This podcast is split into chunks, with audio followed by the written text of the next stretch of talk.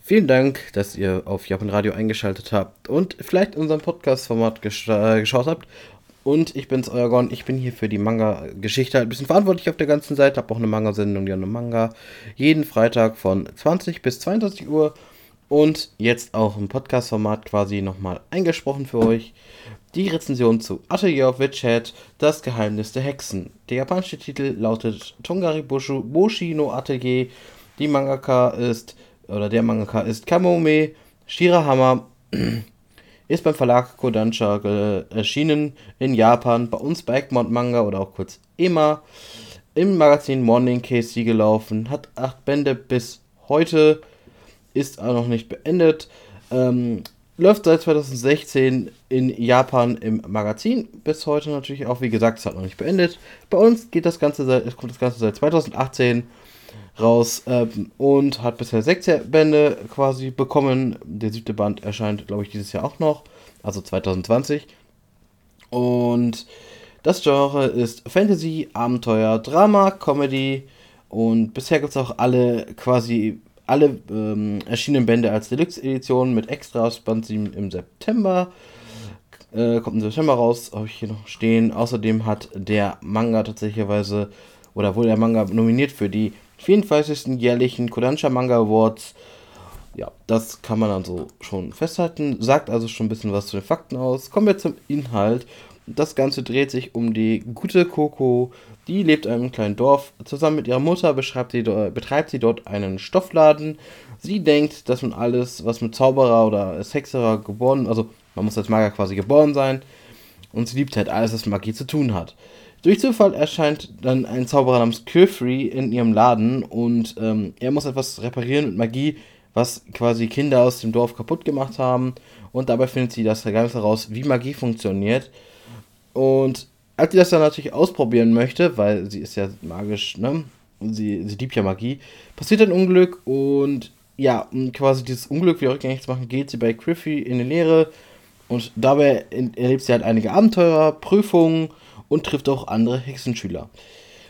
Kommen wir zur Umsetzung und wie mir das Ganze so, oder was denn so gut war. Das Ganze ist erstmal zeichnerisch sehr sauber, sehr detailliert. Die Charaktere lassen sich gut auseinanderhalten. Auch vom Charakterdesign her gefällt es mir sehr gut, muss ich sagen. Die Geschichte wird, finde ich persönlich, sehr gut erzählt. Wir haben einen guten Einstieg, wo wir noch nicht viel wissen und dann baut sich das immer weiter und weiter aus und wir erfahren immer mehr. Die Welt quasi auch was, in der, wie komplex die Welt ist, ähm, wie das, das Worldbuilding, wie das so schön heißt, ist also ziemlich gut gelungen, finde ich persönlich. Und auch die Geschichte an sich ist im Verlauf weiter sehr spannend ähm, und lässt sich durchaus Zeit bei der Entwicklung, finde ich persönlich nicht schlecht.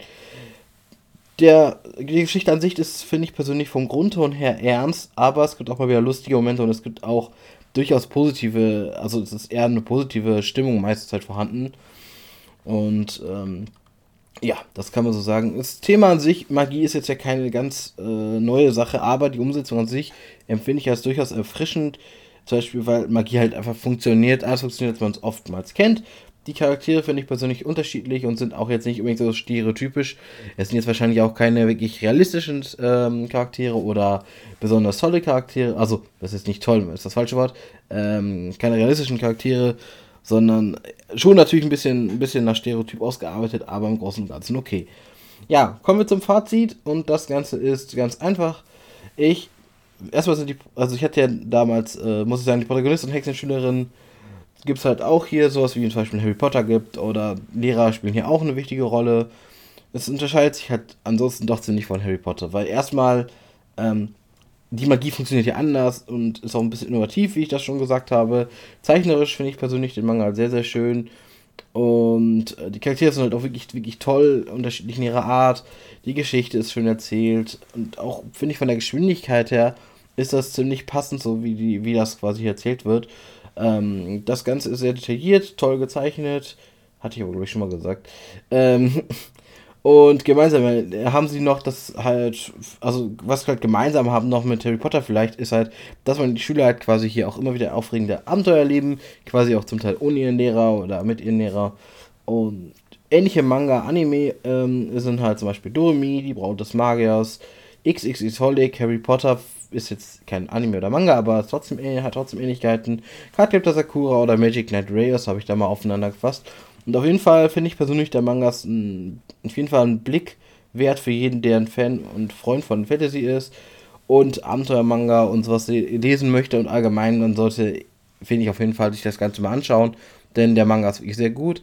Ähm, war tatsächlich auch 2018 auf der Konichi der Manga, mit dem Egmont Manga quasi so auf ihrem Stand damals geworben hat oder den damals sehr stark vorgestellt hat.